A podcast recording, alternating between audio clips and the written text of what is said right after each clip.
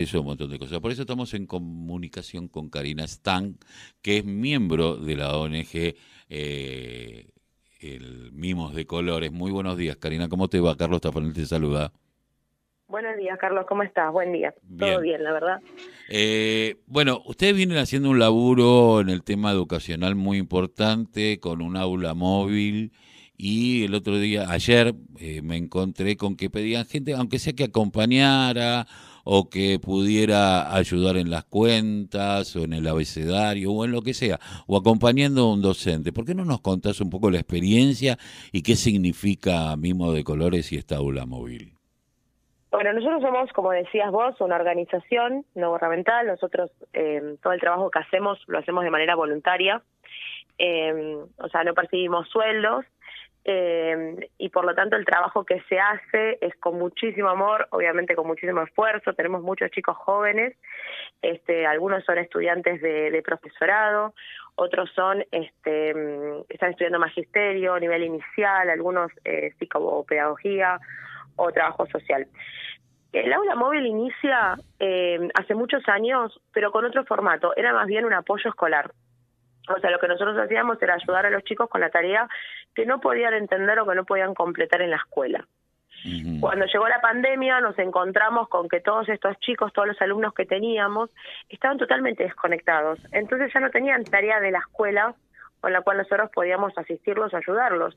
Este, primero pensamos en un formato, por eso se llama aula móvil, íbamos a llevar el aula, íbamos a, a, llevar esta, este formato a todos los barrios con la impresora, la computadora, conectándonos con las escuelas para que ellos nos manden la tarea de la escuela, nosotros la imprimíamos y se la entregábamos al alumno, porque lo que faltaba era esto, o sea, la conectividad entre la escuela y el alumno a medida fue pasando y desarrollándose esta, este, esta primera etapa, nos encontramos con que a los chicos le dábamos la tarea impresa y decían, señor, no entiendo, eh, no tengo lápices, me preguntamos, hiciste la tarea, y bueno, también sabemos la realidad de muchos chicos que no tienen dónde. Hay una cama donde están cuatro o cinco hermanos, no hay mesa, no hay lugar, no hay espacio físico donde, digamos, un chico se puede sentar a hacer la tarea este, o tener un lugar para hacer esa tarea ni hablar de no tener este, los útiles y otras cosas. Así que bueno, ahí decidimos eh, cambiar un poco la orientación que teníamos y empezamos a preparar espacios donde los chicos puedan venir a estudiar y hacer esa tarea de la escuela.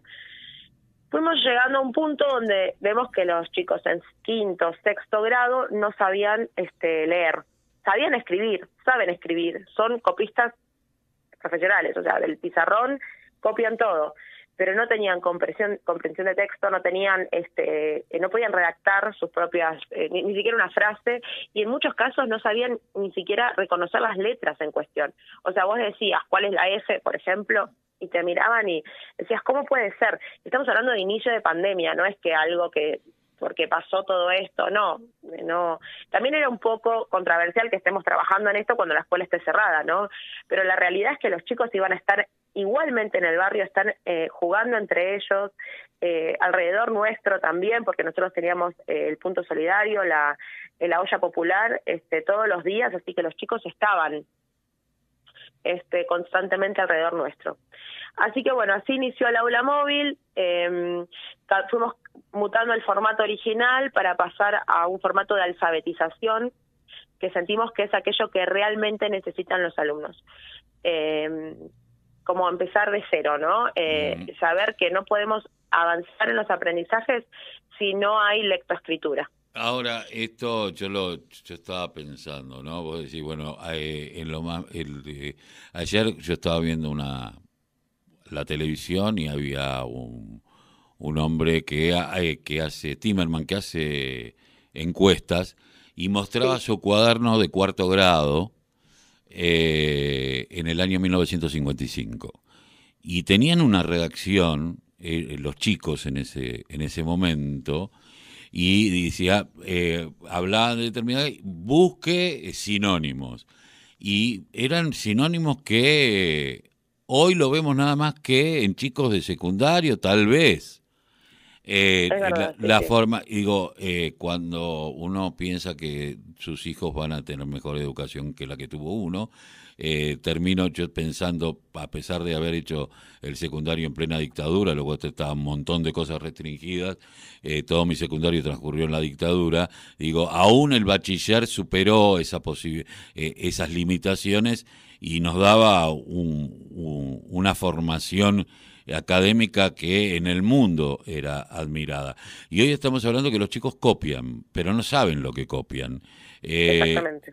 Y es como que eh, la escuela se ha convertido en un gran comedor en muchísimos lugares y en los lugares a donde han podido superar eh, la desigualdad en lo que hace a la virtualidad es muy compleja y estamos hablando ya ni siquiera de tener un celular para poder porque a lo mejor el celular lo manejan de una manera distinta eh, y pero la lectoescritura es la lectoescritura y el saber y, el definir, digo, eh, estamos, estamos jodidos.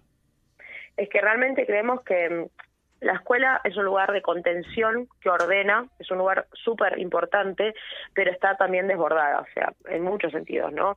Eh, no solamente la escuela pública, sino también la escuela privada este, eh, de, menores, de menor costo, subsidiadas, demás, suelen tener este, una matrícula enorme, ¿no? O sea, 30 chicos en un curso, es muchísimo. Y a esto sumarle que muchísimos de estos chicos tienen un sinfín de situaciones dentro de sus casas.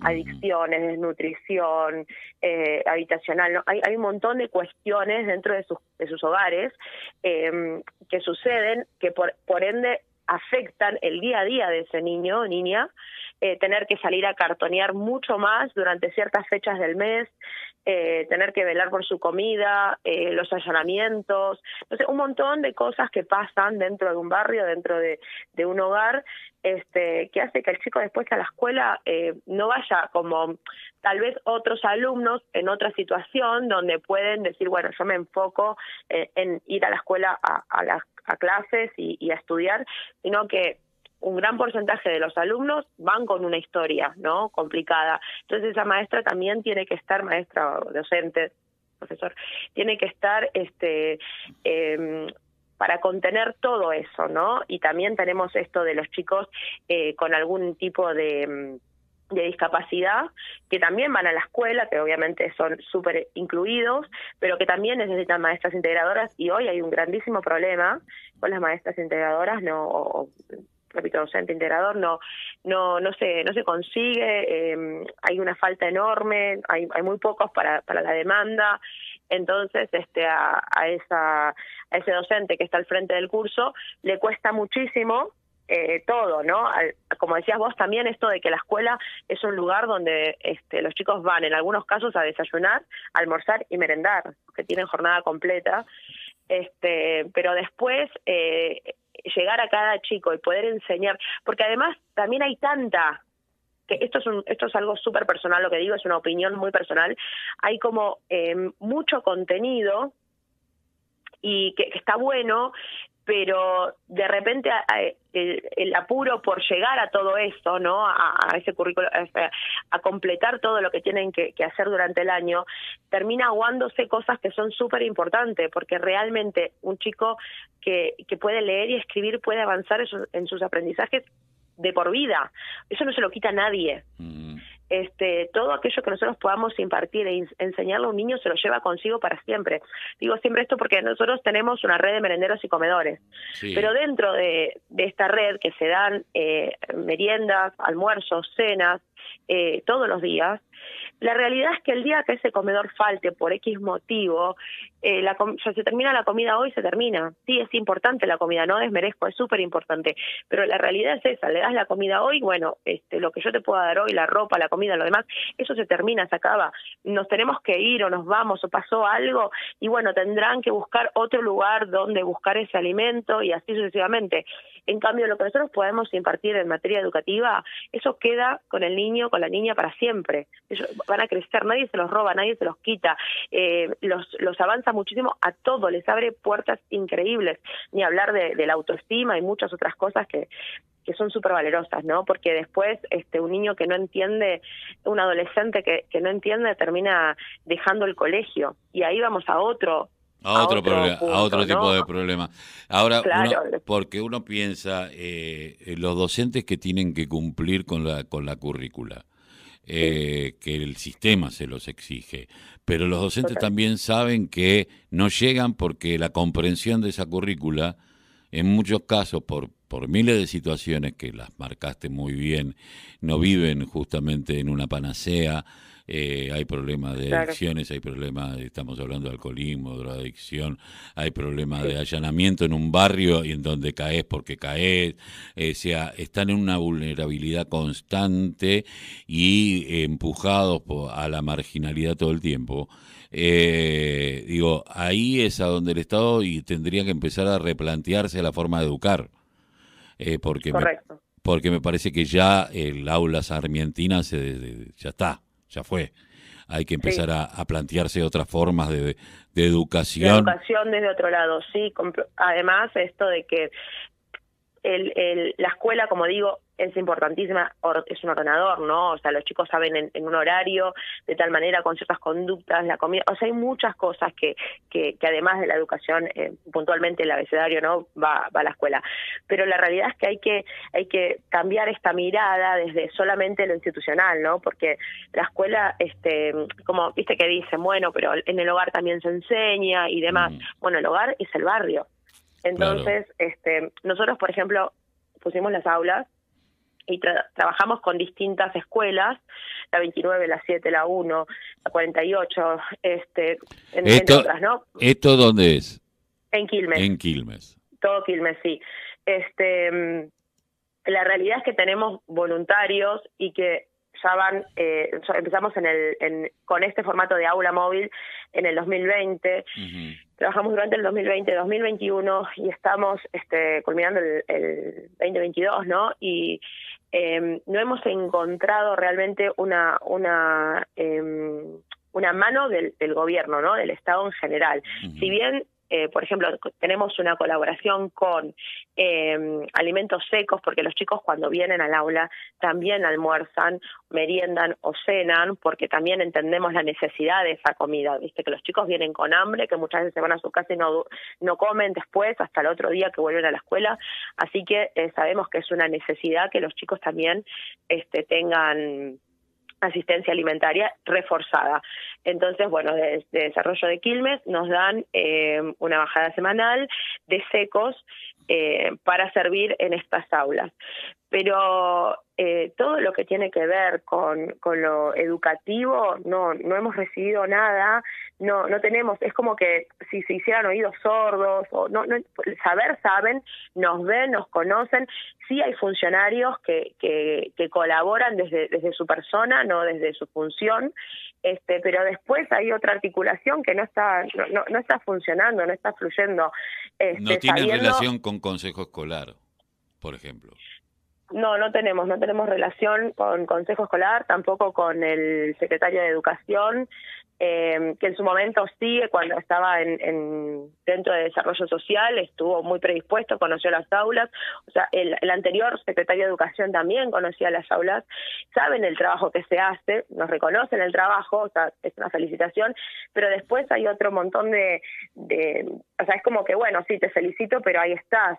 Nosotros necesitamos articular de otra manera, poder articular, por ejemplo, en el barrio Monte Matadero, sí donde funciona una de las aulas, nosotros trabajamos en la tierra directamente. Hemos trabajado casi un año en la calle, literalmente en la calle.